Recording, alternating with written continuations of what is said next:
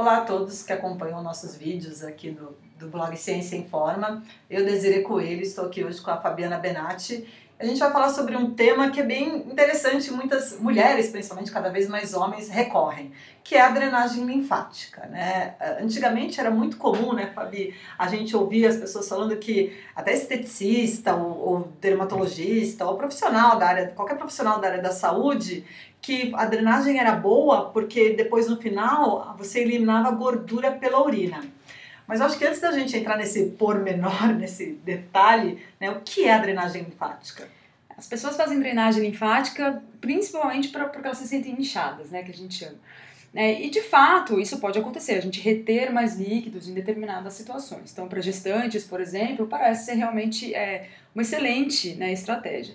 E, de fato, a drenagem é interessante para este fim. Né? O que é, qual é o fim? É você drenar os líquidos que estão no seu, no seu dentro, vai grosseiramente falando, nos tecidos, drenar esses líquidos, né, empurrar esse líquido para voltar para a circulação, e então sim, depois de passar para a circulação, a bexiga, tralalá, e isso vai ser eliminado, né, mas é um longo processo, né, não é que está na circulação, vai para o xixi, e, e não, é, não é tão simples assim. Né, então a drenagem para esse fim ela realmente é muito interessante. Você passa por procedimento e você diminui a sua retenção hídrica. É.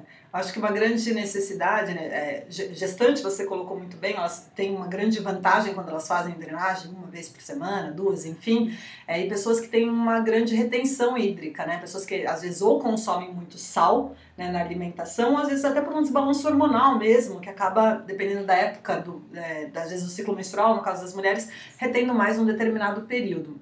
Mas o que é muito interessante da drenagem, né, que ela acaba sendo utilizada é, como às vezes as pessoas pagam um pacote para emagrecimento, né? E aí a esteticista ainda vai falar, olha como emagrece, às vezes mede a circunferência Exatamente. ou antes e depois. É blogueira que tira foto, né, mostrando uma perna e depois a outra, falando, olha como emagrece, olha a diferença da minha perna.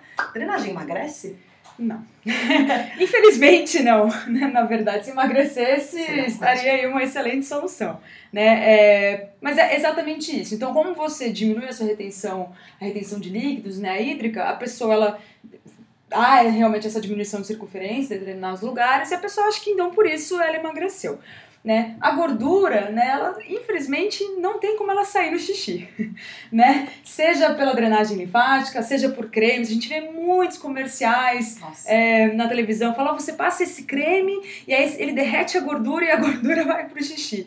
É, Se for, procura um nefrologista, vai para o hospital. Uma coisa tá errada. Nada disso realmente tem como acontecer. Né? Então, para a gordura ela ser eliminada, são vários os passos. Né? Então, primeiro você tem que mobilizar essa gordura que está lá no tecido adiposo, aí ela tem que cair na circulação, aí ela tem que ser oxidada por um tecido que demande né, é, essa gordura pra, como fonte de energia, então primariamente o músculo, né, o músculo e essencialmente durante o exercício físico, né, para que ela seja utilizada como fonte energética.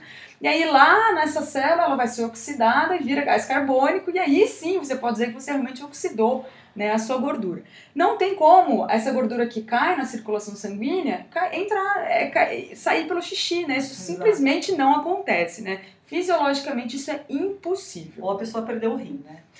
É, mesmo assim, não, não, tem como, realmente não tem como. O que acontece, é, você falou uma coisa muito interessante, as pessoas elas ignoram esse fato, mas o que, que acontece com a gordura quando a gente queima, né? Para onde vai a gordura? Como é que o, o excedente, né, o que não foi utilizado como fonte de energia, é eliminado? E é pela respiração. É, né? Basicamente. A básica, é, celular. É pela respiração. É, então, acho que até tem um vídeo que a gente postou no blog, bem no comecinho, é, que vale a pena vocês é, verem, que foi do British Journal, né, que publicou um videozinho explicando pra, qual o destino da gordura, né, quando você queima. Então, para queimar a gordura de maneira é, significativa, nada melhor do que o bom e velho exercício. Exatamente. E uma das maneiras que as pessoas retêm tanto, é, hoje retém tanto, ele tem tanta retenção hídrica, é porque elas ficam sentadas grande parte do tempo, né? Diminuiu muito a atividade física. E a atividade física não só é bom porque no suor elimina sal e também acaba diminuindo esse inchaço, e também porque o movimento, né, aumenta a circulação, né, aumenta trocas Isso. entre tecidos. A então, própria contração muscular, né, quase como uma, uma drenagem uma natural. Bomba, né? Exato. Então acho que a drenagem ela tem sim suas vantagens, tem sim sua aplicação, mas nada melhor do que uma boa e velha alimentação saudável e a prática regular de atividade física. Exatamente. Bom, se você gostou do vídeo, não esquece de assinar o nosso canal, dar um like no vídeo e também acompanhar os nossos posts lá no blog no www.cienciainforma.com.br. Até a próxima.